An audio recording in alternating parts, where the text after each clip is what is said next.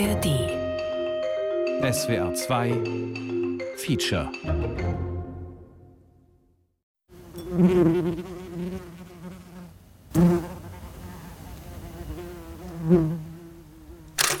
Prolog oder Die Eselin des Oknos. Da ist eine Wespe. Also so eine ganz normale Wespe.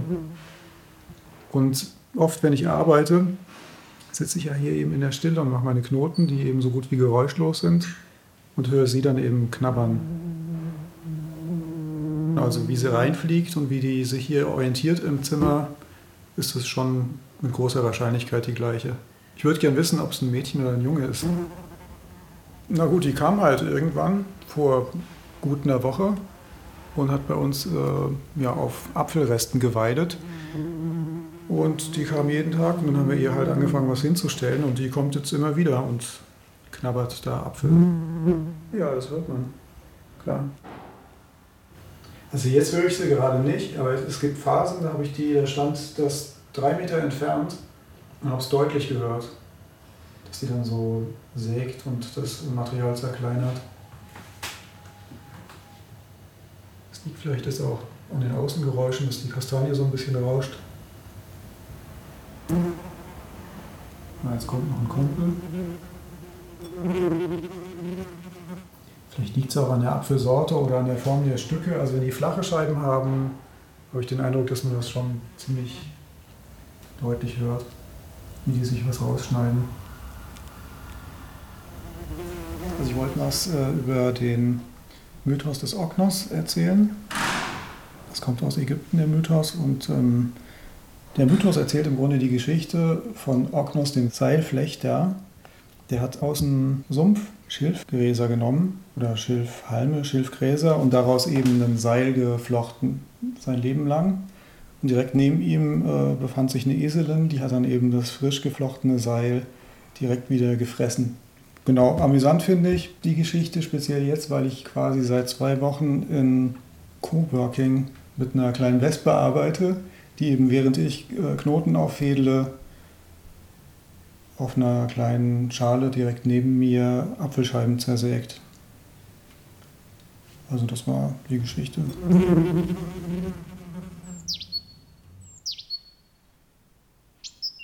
Oh, hier eine Kohlmeise. Mein Name ist Jens Risch. Ich mache Knoten. Ich lebe in Berlin. Das große Nichts und das kleine Alles. Porträt des Künstlers Jens Risch in zwölf Szenen. Feature von Beate Berger.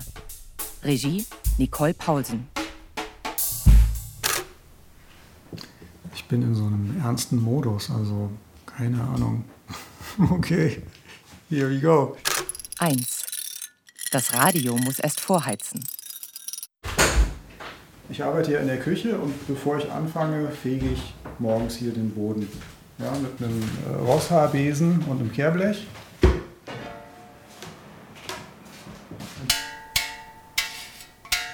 Je nachdem, also ich kann ja, bin ja flexibel. Ich mache vier Stunden an einem Wochentag.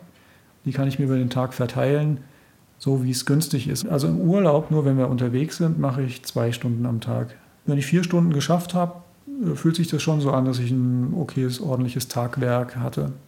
Schon. Aber es ist nicht so, dass ich jetzt da komplett fertig bin, sondern die vier Stunden kommen ja auch so zustande, die entsprechen meinem natürlichen Bedürfnis, tätig zu sein, ohne mich zu verschleißen, weil ich ja am nächsten Tag weitermachen will. Und das möglichst ein Leben lang.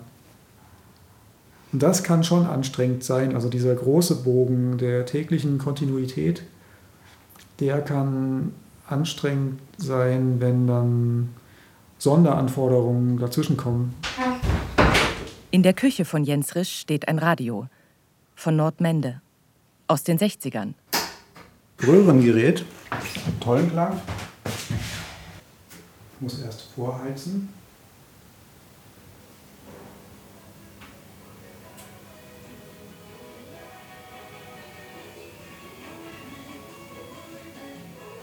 Also das müsste eigentlich jetzt äh, Kulturradio vom RBB sein. Es sei denn, Arthur dran hat dann wieder irgendeinen so Schrammelsender rein. Auf dem Fensterbrett der Küche liegt ein Schachspiel. Daneben ein paar Steine, ein getrocknetes Baumblatt und ein Porzellantellerchen mit Apfelschnitzen. Ein Berliner Gründerzeithaus mit Vorderhaus, Seitenflügeln und einem Quergebäude. Prenzlauer Berg, fünfter Stock, mit direktem Blick in die Krone einer Kastanie. Wenn die blüht, dann ist sie auf einmal komplett weiß.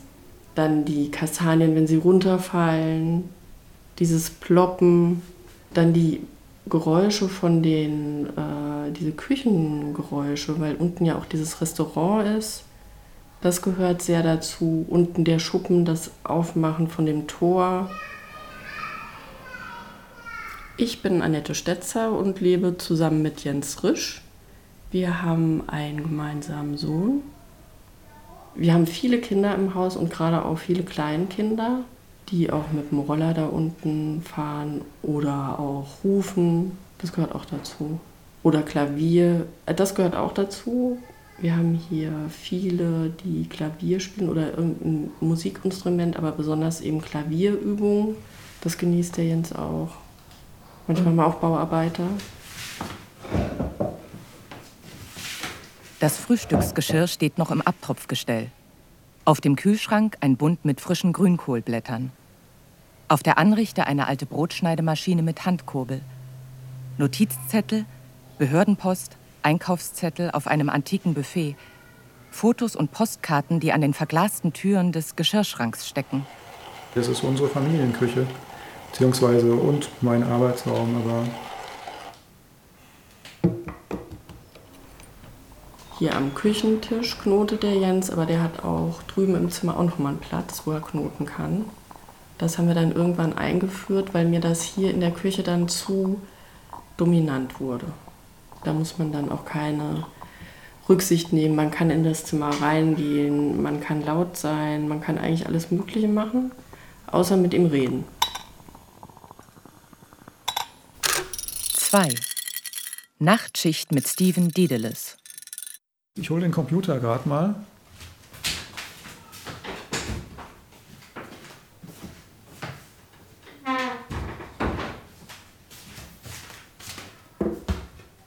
Also, Joyce. Das Schlüsselzitat für mich schlechthin. Also, wie wir oder Mutter Dana unsere Körper weben und entweben, sagte Stephen, von Tag zu Tag unter fortwährendem Herüber- und Hinüberschießen der Moleküle, so auch webt und entwebt der Künstler sein Bild. Also in dem Ulysses kommt es mir so vor, als ob alles drinsteckt, was man so wünschen kann. Da steht zum Beispiel auch drin, sie zeigte mir, wie man mit einer Hand einen Knoten in einen Faden macht. Auf Seite 970 war das. Also Joyce ist auf jeden Fall für mich immer wieder so eine Weide zum Zurückkehren. Das habe ich ähm, vor über 20 Jahren angefangen. Da habe ich im Sicherheitsdienst in Frankfurt gearbeitet, eben Nachtschichten, Zwölf-Stunden-Schichten. Das war unter anderem in der Europäischen Zentralbank dort, im sogenannten Euro-Tower. Und da habe ich übrigens auch angefangen mit dem ersten Seidenstück nachts. Also ich habe Radio gehört, viel gelesen. Ich habe damals James Joyce eben Ulysses gelesen und eben verschlungen. Und äh, weil mich das so begeistert hat, habe ich dann eben angefangen, ähm, Szenen, die mir gefielen, rauszuschreiben. Und da ist ein Katalog von zehn Blättern mit vielleicht 1000 äh, Textstellen entstanden. Von Tag zu Tag unter fortwährendem Herüber- und Hinüberschießen der Moleküle, so auch webt und entwebt der Künstler sein Bild. Ja, war so ein bisschen wie Rapunzel. In der Hochburg des Kapitalismus Knoten knüpfen. 3. Jeder Knoten zählt. Jetzt haben wir 12.07 Uhr, das heißt, ich werde anfangen um 12.15 Uhr.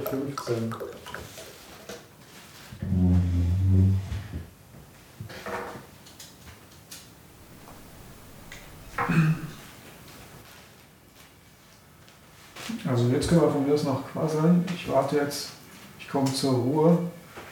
Bis in sechs Minuten fange ich dann wieder an. Da sitze ich einfach still, mache gar nichts,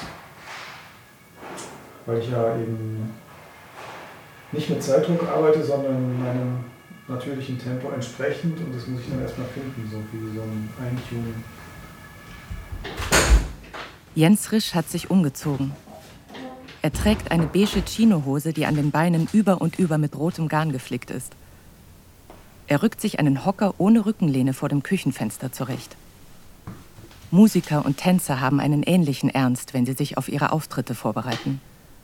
Er holt einen Bleistift und eine Sammelmappe aus dem Schrank und notiert darin etwas mit der linken Hand.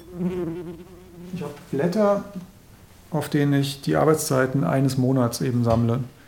Die erste Stunde habe ich eben mit meiner Schreibhand geschrieben, also mit der rechten Hand, und die zweite mit der linken Hand, weil ich stündlich eben auch die äh, Orientierung, wie ich mein Material durch die Hände führe, ändere. Das habe ich vor ein paar Jahren begonnen, um einfach die Symmetrie zu verstärken, einfach auch in Bezug auf äh, langfristige Abnutzungserscheinungen bei den Händen oder auch in Bezug auf meine Sitzposition fand ich das eben einen bereichernden Schritt. Und ich musste das auch langsam lernen. Also das hat irgendwie Monate oder ein halbes Jahr gedauert, bis ich dann eben mit der schwächeren Handorientierung vergleichbar gute Knoten zustande gebracht habe. Also ich schaffe 360 Knoten ungefähr in der Stunde und 20 nebeneinander sind 1 cm, 18 cm ungefähr sind das dann in einer Stunde. Ich mache den einfachsten Knoten, den es gibt, und der heißt Überhandknoten. Das ist einfach den Faden zu einer Schlinge gelegt und dann das Knotenende durch die Schlinge durchgefädelt und dann zugezogen. Die Rolle mit dem Rohmaterial habe ich in der einen Hosentasche und dann wickle ich davon so circa einen Meter äh, unbearbeiteten Faden ab habe die Kugel des schon gearbeiteten Materials eben in der Hand, mache dann eine Schlinge aus dem Rohmaterial und führe die Kugel, die schon geknotet ist, durch die Schlinge durch und ziehe die Schlinge zu. Und der Knoten, der dann dadurch entsteht, den führe ich dann so nah wie möglich an den vorherigen Knoten dran. Das ist dann so ein dran rangieren, dran schrauben, schieben, um einen so einen Knoten sauber zu setzen, brauche ich ungefähr 10 Sekunden. Über den letzten Knoten der ersten Generation kommt der erste Knoten der zweiten Generation und ich arbeite dann das Material rückwärts wieder. Und so geht es dann hin und her. Über die zweite Generation folgt die dritte, dann die vierte, die fünfte. Und für ein Seidenstück aus einem Kilometer sind es dann, ähm, kann ich schon sagen, sieben Generationen. Wobei die siebte Generation ist dann das finale Knoten.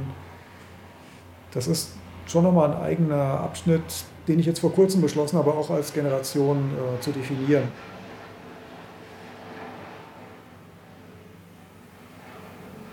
Er ist der Rettungshubschrauber hier vom Krankenhaus.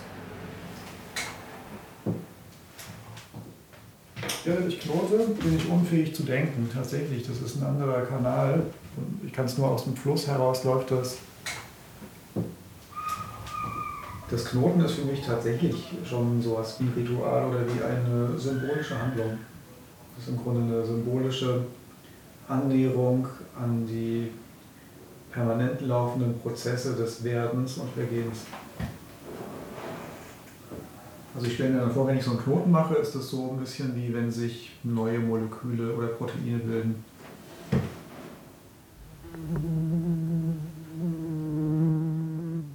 Aber es hat was Existenzielles für mich. Also jeder Knoten zählt und jeder Knoten ist eine Veränderung,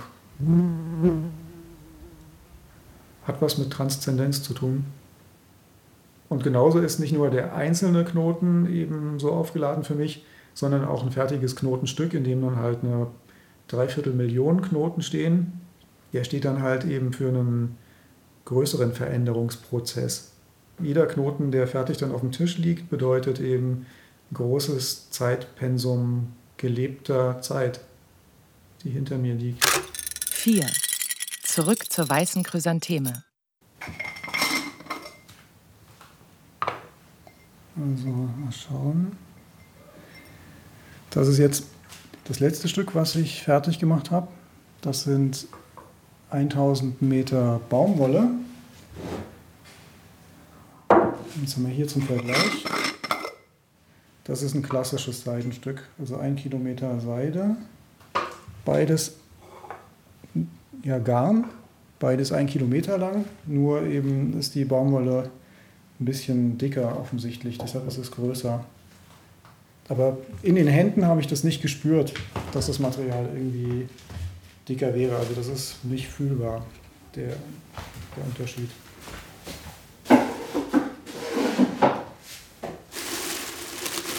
Also die Seidengarne, die habe ich ja vor 20 Jahren gekauft.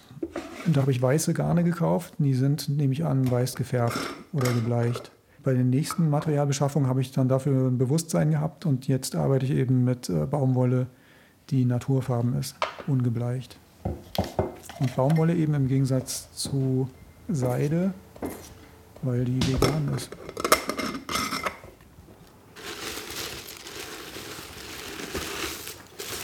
Also das hier ist jetzt Seidenstück 7, da 1000 Meter weiße Seide. Das habe ich geknotet vom 13. Januar 2017 bis zum 28. Juni 2018. Und es waren 1679 Arbeitsstunden. Die Maße habe ich jetzt hier nicht, aber es ist in etwa faustgroß und wiegt 32 Gramm. Wenn man jetzt beide Stücke im Vergleich betrachtet, dann würde ich schätzen, dass das Stück aus der Paketschnur in etwa vielleicht hunderte Knoten sind. Vielleicht sind es auch tausend. Aber das Stück nebendran aus dem Seidengarn, was viel kleiner ist als das Schnurstück, das sind eben ungefähr eine Dreiviertelmillion Knoten. Und die Seidenknoten nehme ich wie ein Rauschen wahr. Oder das ist eben das ist ein Beispiel für eine höhere Potenz. Also so ein Schritt ist getan wie vom normalen Licht zum Laserlicht. So klingen für mich auch meine Seitenstücke. Also wenn sie Klänge machen würden, würde ich mir das so ein bisschen vorstellen. Zurzeit arbeitet Jens Risch an seinem zehnten großen Knotenstück. Er zitiert den japanischen Dichter Matsuo Basho. Als meine Augen alles gesehen hatten, kehrten sie zurück zur weißen Chrysantheme. Und das entspricht im Grunde bei mir so der Entscheidung, irgendwann nur noch mit weißem Garn zu arbeiten. Nach also vielen Experimenten, auch mit den Haaren, mit farbigen Schnüren, mit Seilen. Ich habe dicke Seile auch zu Knoten verarbeitet. Irgendwann habe ich dann eben entschieden, ein Kilometer lang und eben ein gezwirntes Garn und in der Naturfarbe. Das wäre das Ideal. 5. Die minimalste Geste. Mit dem ersten Seidenstück hat Jens Risch im Oktober des Jahres 2000 begonnen. Es war ihm schon damals klar, dass diese leise und langwierige Form des Kunstschaffens auf mediale Verstärkung angewiesen sein würde, um sichtbarer zu werden ich habe schon während des Machens dann gedacht, äh, da passiert jetzt was ganz Besonderes und es wäre sinnvoll, das einfach auch irgendwie zu dokumentieren. Und habe dann meinen Studienfreund Jörg Baumann, der ist Fotograf, und äh, den habe ich gebeten, ob er das nicht äh, begleiten kann fotografisch. Und das macht er seitdem, seit über 20 Jahren. Ist da eben eine intensive Freundschaft und auch Arbeitsbeziehungen daraus entstanden.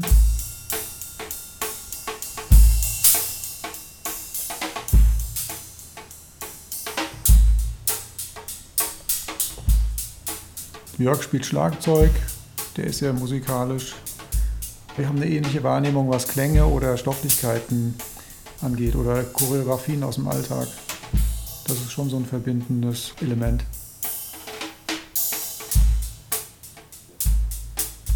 Und Jörg hat ja auch echt maßgeblichen Anteil an der ganzen Entwicklung, weil ohne seine Fotos könnte ich das gar nicht richtig kommunizieren. Die Fotos von ihm sind ja eigentlich dann die Türöffner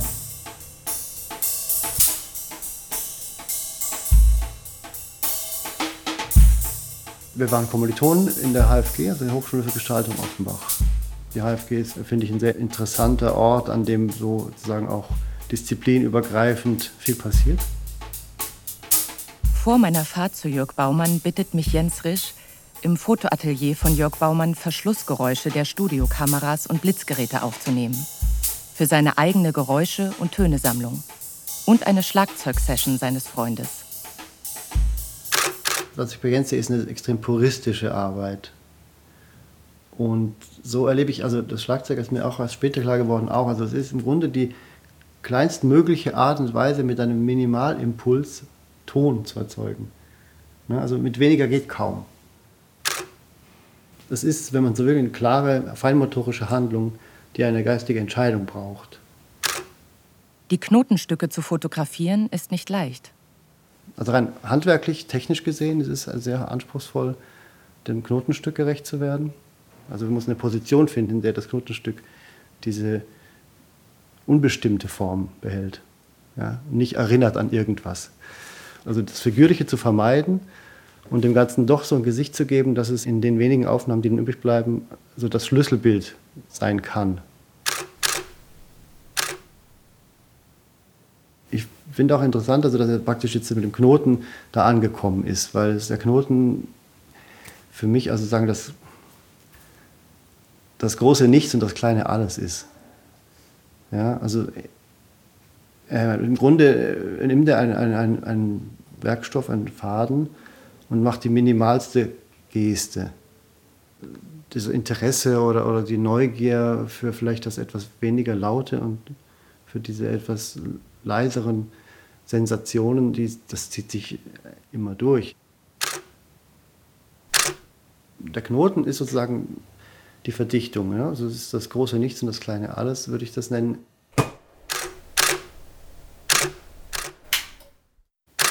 6. Jan Vermeer und das Reiskorn. Das mit dem Knoten machen, das geht aber schon ganz zurück in meine Kindheit. Also ich wurde als Kind mal von meiner Mutter gebeten, Nylonschnur kaufen zu gehen. Das war so Anfang der 80er Jahre. Mit der Nylonschnur sollte ich dann eben äh, Elfenbeinperlenketten von meinen, meiner Großmutter, meiner Großtante neu auffädeln. Und äh, ja, als ich die aufgefädelt hatte, habe ich dann eben versucht, die Kette zu schließen durch einen Knoten und die Angelschnur hat sich aber eben nicht so gut knoten lassen. Und das habe ich dann eben gelöst, indem ich einen Haufen, ganz viele Knoten gemacht habe, eben ganz chaotisch. Das sind eigentlich so die ältesten Knoten. Zehn Jahre später, da hatte ich gerade Abitur gemacht und war in der Vorbereitung einer Mappe für die Bewerbung eben an der Kunsthochschule. Und da habe ich alles Mögliche eben probiert, viel experimentiert, gezeichnet, gemalt, gebastelt. Und unter anderem habe ich eben dann auch mal irgendwann aus Langeweile eins meiner langen Haare, ich hatte lange Haare eben, da habe ich Knoten reingemacht, so ohne mir was dabei zu denken.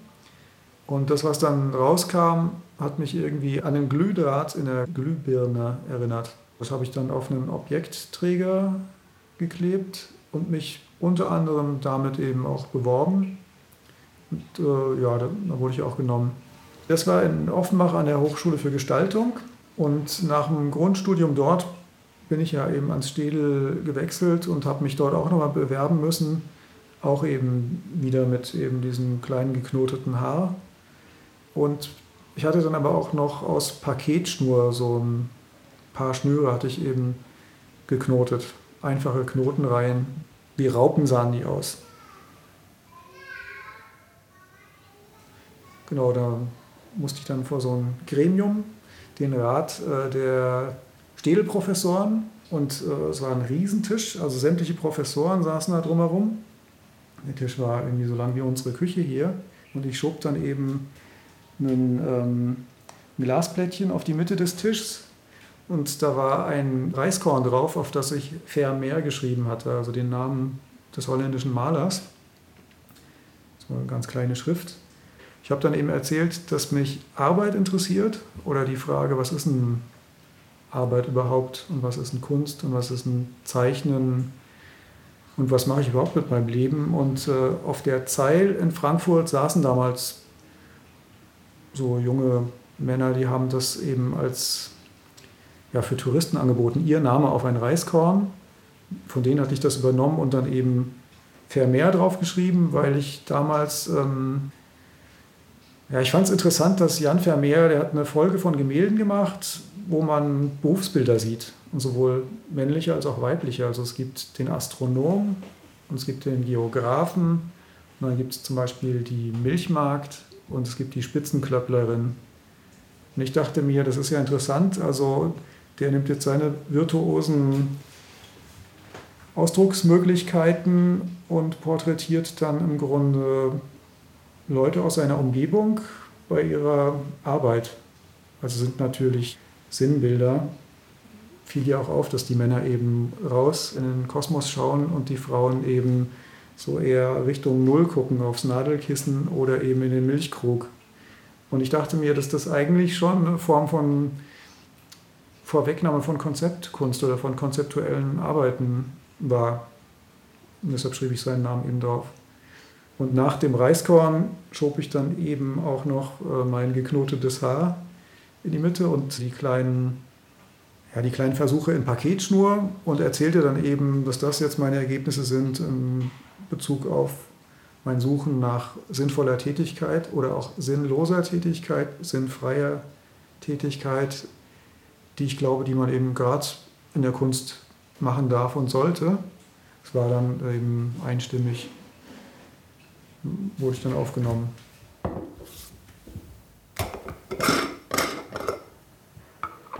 Übrigens das einzelne Haar, wo ich eine Spiralform hineingeknotet hatte und mit dem ich mich beworben hatte, das wollte ich mal jemandem zeigen, der mich hier besucht hat, eben beruflich und das war wichtig. Und ich hole dann die Schachtel klappe es auf und es ist nur noch der Objektträger mit den Klebestreifen drin, weil das einfach, das wurde weggefressen. Und nebendran lag dann auch der Schurke. Das war eine Käferlarve, hat das gefressen eben. Deshalb ist das hier auch übrigens in mehrere Schachteln verpackt. Also das Haarstück ist in einer Aluminiumdose, die ziemlich luftdicht verschließbar ist. Die ist wiederum in einem Schraubglas und das wiederum in der Holzschachtel. Also das sind jetzt die maximalen Sicherheitsvorkehrungen, die mir eingefallen sind, um das Stück zu schützen. 7. Töne und Begegnungen. Sonst äh, verbinde ich mit Jens auch Sammeln. Sammeln von Materialien, von Düften, von Tönen. Das gehört für mich auch zu seinem künstlerischen Arbeiten dazu, weil er das neben dem Knoten eben auch macht.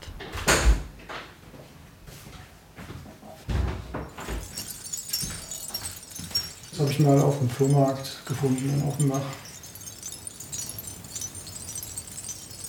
So klingen für mich auch meine Seitenstücke.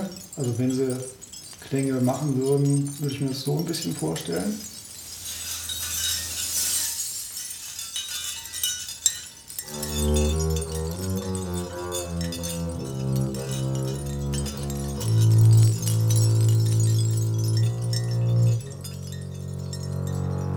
Also wir gehen zu Micha Kaplan, der ist ähm, Bassist und Komponist, wohnt im selben Haus wie ich und hin und wieder machen wir zusammen kleine musikalische Experimente.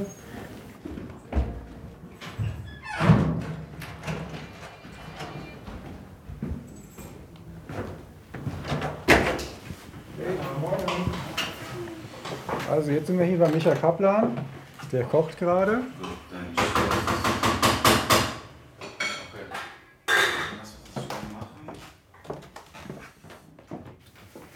Heute wollte ich dich bitten, auf dem Kontrabass vielleicht einzuspielen.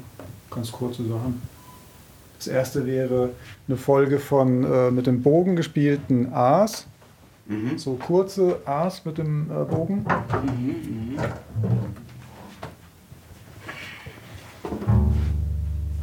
Okay, soll ich jetzt? Und zum Beispiel, also so, genau, gib mir doch bitte mal ein A, einfach ein kurzes.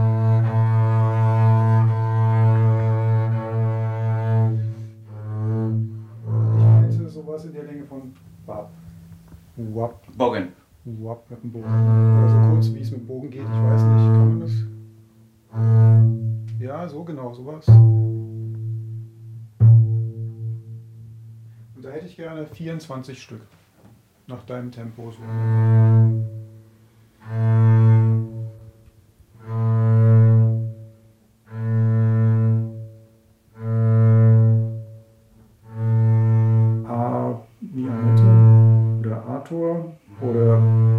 Klingt.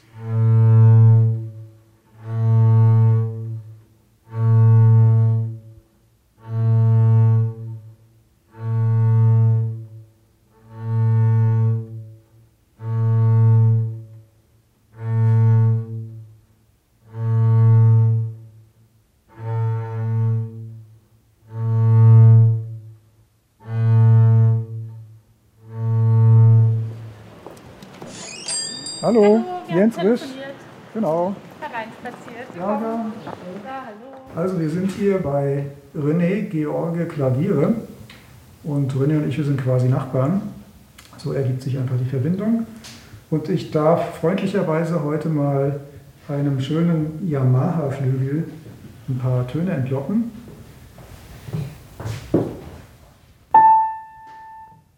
Das erinnert mich jetzt an meine Kindheit. Also wir hatten einen vergleichbaren Flügel im Musikzimmer.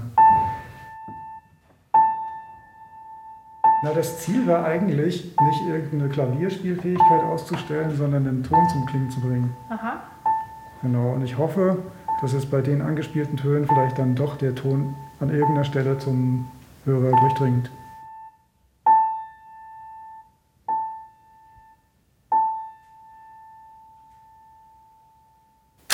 Acht. Der Duft des Westpakets. Januar 73 bin ich geboren, in Rudolstadt, das ist in Thüringen. Und aufgewachsen bin ich dann eben in Oschersleben. Oschersleben-Bode, da gibt es jetzt nur so eine, ähm, eine Autorennstrecke, das ist, glaube ich, so das bekannteste. Meine Mutter, die war Näherin in einem Kleiderwerk für Jeans und davor eben Serviererin und danach Kindergärtnerin, später dann Altenpflegerin. Aber ich war sogar als kleiner Junge mal mit im Kleiderwerk. Also es war so einer der frühesten Eindrücke überhaupt von Fabrik. Na, mein Vater war Musiker. Der hat Trompete studiert und Tasteninstrumente, war aber eher ein äh, Musikpädagoge. Also der ist drin aufgegangen, Leute zum Musizieren zu animieren. Also er hat sein Leben lang Musikgruppen gegründet. Also von kleinen Gesangsgruppen oder über kleine Instrumentalgruppen bis hin zu einem Pionierorchester von, ich glaube, 30 oder 50 Leuten. Genau, der sollte auch hier im Palast der Republik eben äh, das von ihm gegründete Pionierorchester eben dirigieren.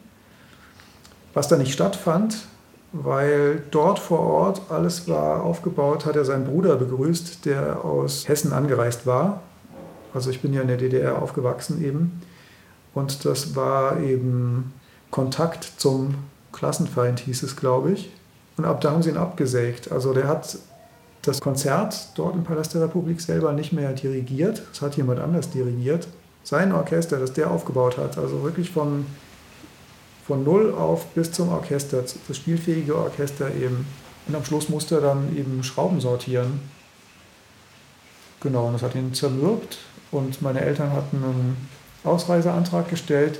Das Ganze war ein Prozess dann von gut anderthalb Jahren mit dem Ausreiseantrag. Also mit dem Stellen des Antrags waren sie dann erklärte, bekennende Systemkritiker oder Staatsfeinde. Dann wurden nochmal die Repressionen verschärft und irgendwann haben wir dann eben Bescheid bekommen, dass wir jetzt innerhalb von vier Stunden das Land verlassen müssen und dürfen mitnehmen, was wir tragen können. Also ich wurde von Stasi-Mitarbeitern aus der Schule abgeholt, parallel dazu meine fünf Jahre jüngere Schwester. Ja, und dann sind wir zum Bürgermeister und dort erklären, also ich war zwölf, meine Schwester war sieben, mussten wir erklären, ja, wir möchten mit unseren Eltern in die Bundesrepublik ausreisen. Und das war noch innerhalb dieser vier Stunden Zeitfrist, die wir staatenlos waren, zu absolvieren. Also erst für mich auch eine außergewöhnliche Persönlichkeit, in seiner Klarheit auch, in seiner Bestimmtheit und in seiner Zartheit auch. Also es ist so eine Mischung auch, die man selten antrifft. An der Grenze mussten meine Eltern noch die letzten Schmuckstücke abgeben, an der ostdeutschen Grenze. Und dann sind wir durchs Dunkle gefahren und dann plötzlich waren da Lichter in der Dunkelheit. Es waren Neonreklamen, sowas kannte ich nicht. Und ich habe mich immer gefragt, wie sieht es denn im Westen aus? Ja, ich konnte mir das nicht vorstellen. Und die große Frage war, wie sehen hier die Häuser aus? Wohnen hier alle Leute vielleicht in verspiegelten Hochhäusern? So habe ich mir das so gedacht. Und als ich dann hier war, musste ich auch selber drüber lachen, über die naive Vorstellung. Von Jens habe ich sicher auch mitunter so die Freude an Dingen geteilt, wenn sich der Glanz auf einer Wasseroberfläche irgendwie besonders abspielt oder sowas. Das kenne ich von ihm gut und da stößt er bei mir auf offene Ohren und so. Also das ist schon was, was ich schon früh von ihm kenne, auch die Faszination für das Natürliche im weitesten Sinne. Oder es gab von Wrigley Spearmint damals eine populäre Werbung. Da sind die Leute bei Sonnenschein mit einem meterlangen Wrigley Spearmint Gum unterm Arm durch den Park gelaufen. Wrigley Spearmint Gum, Gum, Gum. Wrigley Spearmint Gum, Gum, Gum. Uh, uh, uh. Ich habe jedenfalls gedacht, so laufen die Leute hier im Park rum. Völliger Quatsch, aber ja, das sind so lustige Erinnerungen. Und hier waren meine Mitschüler, die waren weiterentwickelt, die waren größer, die waren schon mehr in der Pubertät als ich, aber auch eigentlich als ich meine Mitschüler ein paar Tage zurück in Erinnerung hatte. Die waren alle toll gekleidet, die hatten alle Frisuren und die haben geduftet. Die haben nach Shampoo geduftet, nach Duschgel und nach Kaugummi. Die haben geduftet wie ein Westpaket. Kennt ja jeder DDR-sozialisierte Ostdeutsche den Begriff des Westpakets. Das ist eine zauberhafte Mischung von Kaffee, Waschpulver, vielleicht noch Tabak und Schokolade. Das habe ich dann hier im Alltag in, an realen Leuten dann erlebt und hatte jahrelang starke Minderwertigkeitskomplexe. Also von wegen die westdeutschen Menschen, das sind ja alles bessere Menschen, die sind ja viel toller. Also völlig absurd, keine Ahnung, woher das kam, aber tatsächlich so ein Minderwertigkeitskomplex, der ganz langsam erst wegging. Aus der DDR-Vergangenheit kommt bestimmt auch noch mein Interesse an Textilien. Meine Affinität zu schönen Stoffen kommt aus einem Mangel an schönen Stoffen. 9. Ein Brunnen wie aus Nougat. Wir sind jetzt mitten in Frankfurt am Willy-Brandt-Platz. Das ist Schauspielhaus, Neue Oper.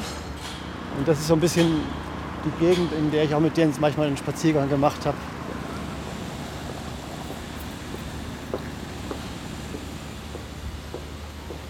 Mischt sich so ziemlich alles. Der Brunnen von hier eben an auf dem Schauspielhaus Vorplatz, die Baustelle, Autoverkehr, die wehenden Krawatten der Banker.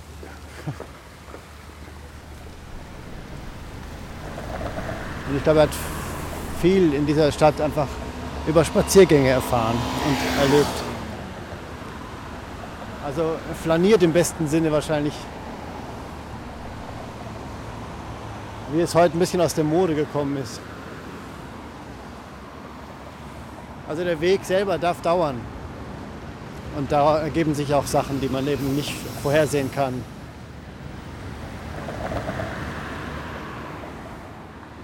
Und das machen wir jetzt auch. Wir gehen jetzt zu diesem Brunnen, den ich mit Jens immer wieder besuche. Und wenn ich den Brunnen sehe, denke ich oft an ihn, weil da hat er große Freude dran. Der hat so eine Anmutung wie aus Schokolade.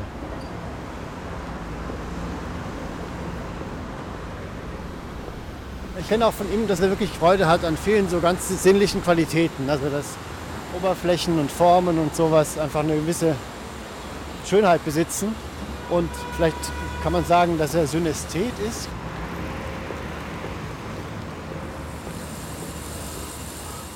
ein einfacher Klang kann bezaubernd sein. Also diese Baustelle, die uns jetzt hier terrorisiert, könnte man auch als Musik wahrnehmen. Es ist einfach eine Haltungsfrage. Da ist der Brunnen, guck mal da drüben. Man hört ihn schon. Und der hat was von so einer Konditorware ein bisschen. Ich glaube, es hat ihm immer gut gefallen, einfach wie die Form umschrieben wird von dem Wasser, das daran entlang fließt. Der Platz hier vor der Commerzbank, zwischen Steigenberger Frankfurter Hof und Commerzbank. Ein kleiner Platz mit diesem Brunnen.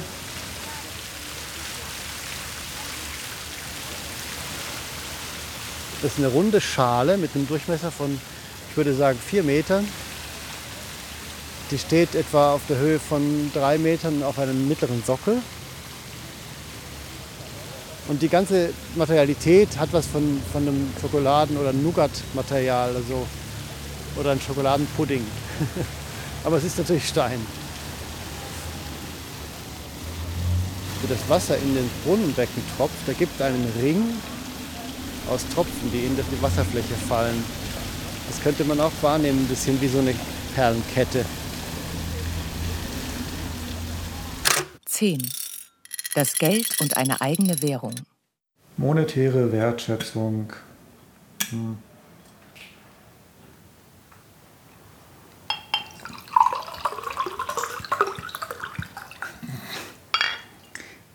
Klang jetzt wie ein Kommentar, oder?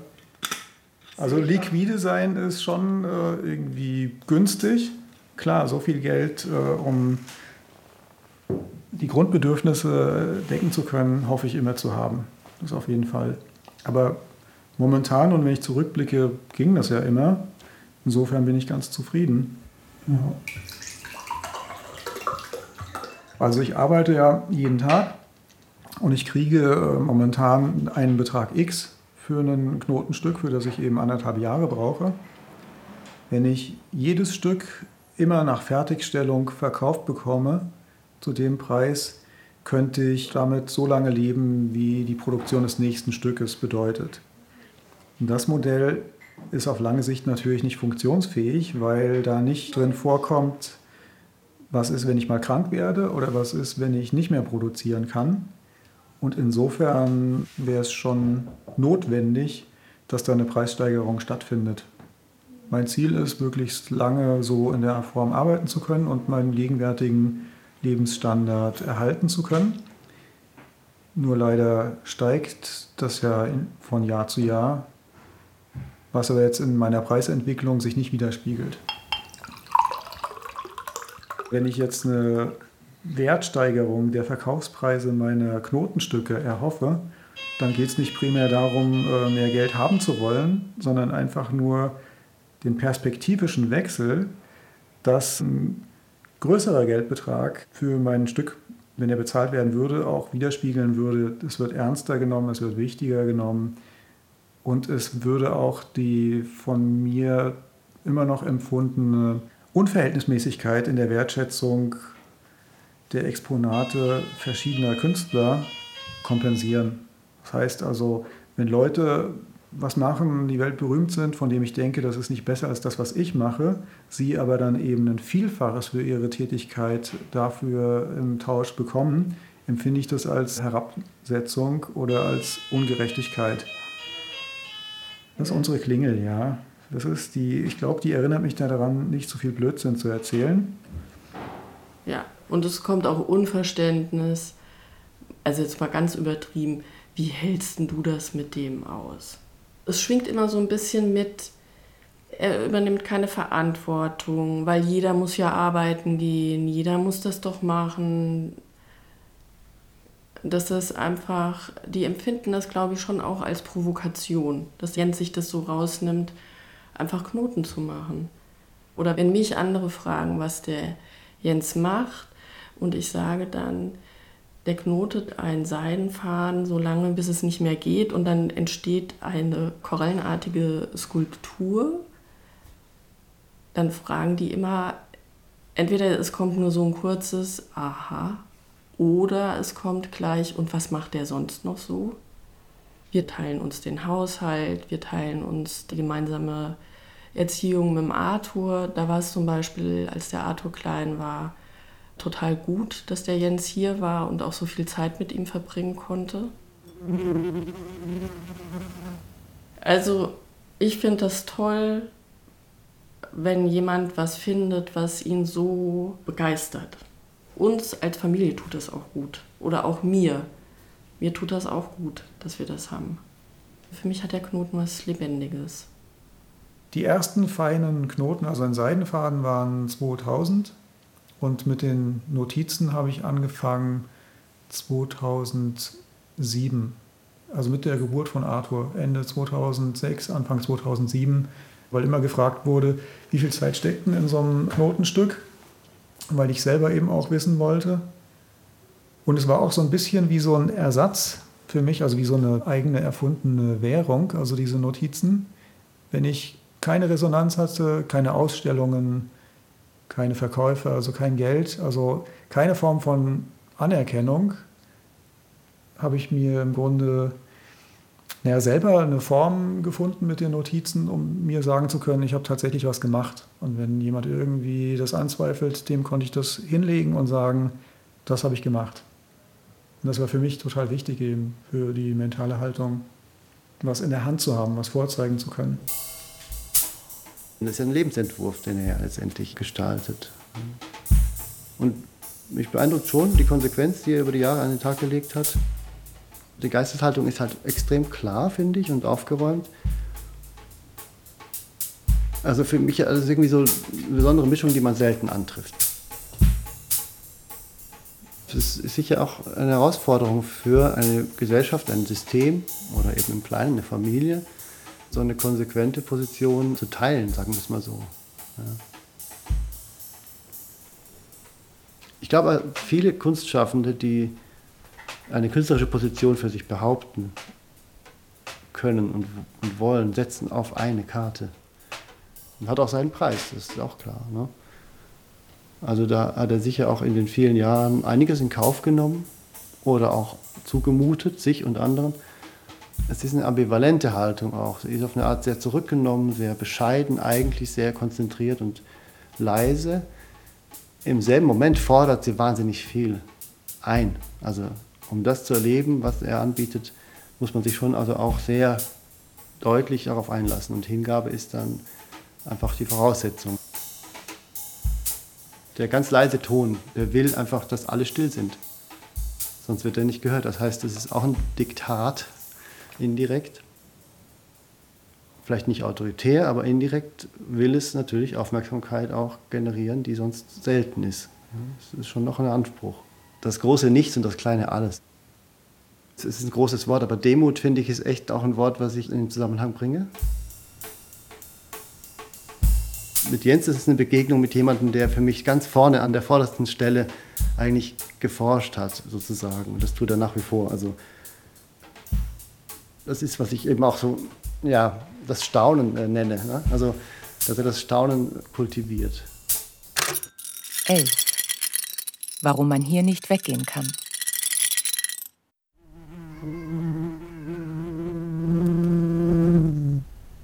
Die eine Wespe hat sich auf die andere geschmissen oder die eine Wespe hat die andere Wespe auf den Rücken geworfen. Dann lagen die übereinander und haben sich bekriegt. Eigentlich wie ein Kampf zwischen Menschen, so übereinander. Ich habe das auch äh, so noch nicht gesehen. Wie ein Ring miteinander. Und dann ist die eine abgezogen, die hat sich dann befreit und ist das Fenster so ein bisschen hochgeflogen. Und oben hat sie sich dann anders überlegt und ist wieder runter. Das hat die andere Wespe, die noch auf dem Apfel saß, gesehen und hat sich dann umgedreht und so signalisiert, hier geht's nicht weiter. Und dann ist die andere abgezogen und rausgeflogen. Ich wollte schon öfter mal umziehen, auch als der, ja, als der Arthur dann größer geworden ist. Aber das geht nicht. Ja, weil der, der Jens hier die Kastanie hat, der hat ähm, eigentlich alles. Also das Knarzen von den Böden, wie die Türen aufgehen, dann fallen die Kastanien runter, dann gibt es das Rauschen. So, also die alles, was hier an Atmosphäre ist, gehört zu ihm. und auch zu unserem Leben. Deshalb ist das, ja, das ist, deshalb kann man hier nicht weggehen. 12. Hummeln und die Dinge des Lebens.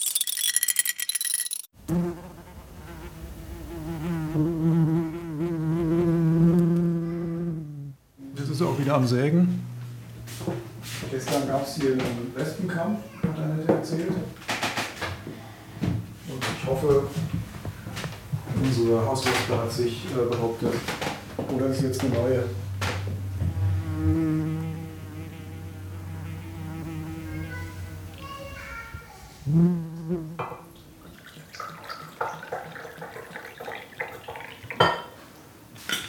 Erinnert an galoppierende Pferdchen.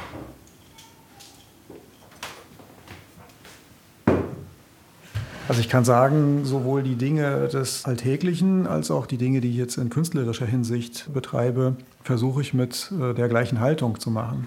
Also ein schlecht abgewischter Tisch würde mir schlechte Laune machen oder ein schlecht gespültes Messer auch. Und ich probiere alles mit einer Konzentration zu machen, sodass es eben Spaß macht. Alles, was eben nur so halbherzig gemacht ist, egal in welchem Kontext, finde ich ein bisschen entwürdigend oder so. Ja, also es nimmt dem Leben so ein bisschen den Glanz. Ist natürlich vielleicht auch ein fragwürdiger Anspruch. Mir ist auch schon mal tatsächlich beim Knotenmachen ein Hummel in der Hand gelandet und eben die Höhle meiner Hand hat die dann erkundet. Auch schön.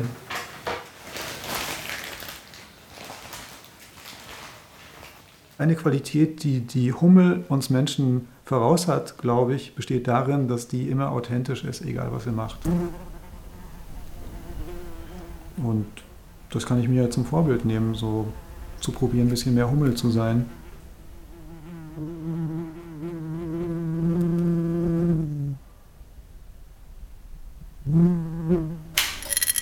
Nachtrag. Ein paar Tage nach meinem Besuch bei Jens Risch bekomme ich eine Mail von ihm. Überschrift Lauf der Dinge. Liebe Beate, die Wespe wurde leider von einer viel kleineren Spinne erjagt. Jetzt hängt sie zusammengeschnürt in ihrer Vorratskammer im Eck unter dem Küchenfenster. Im Anhang eine Tonaufnahme, die er schon in Berlin erwähnt hatte.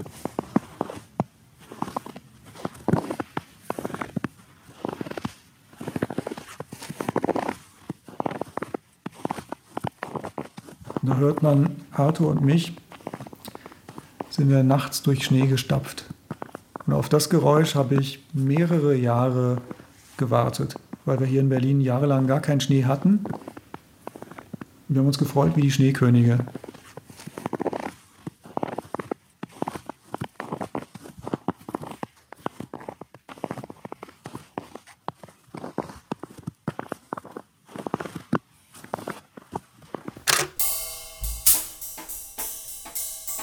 Das große Nichts und das kleine Alles. Porträt des Künstlers Jens Risch in zwölf Szenen. Feature von Beate Berger. Sprecherin Paula Skorupa. Ton und Technik Burkhard Pizzalandek und Sabine Klunzinger. Regie Nicole Paulsen. Redaktion Michael Lissek. Produktion Südwestrundfunk 2022.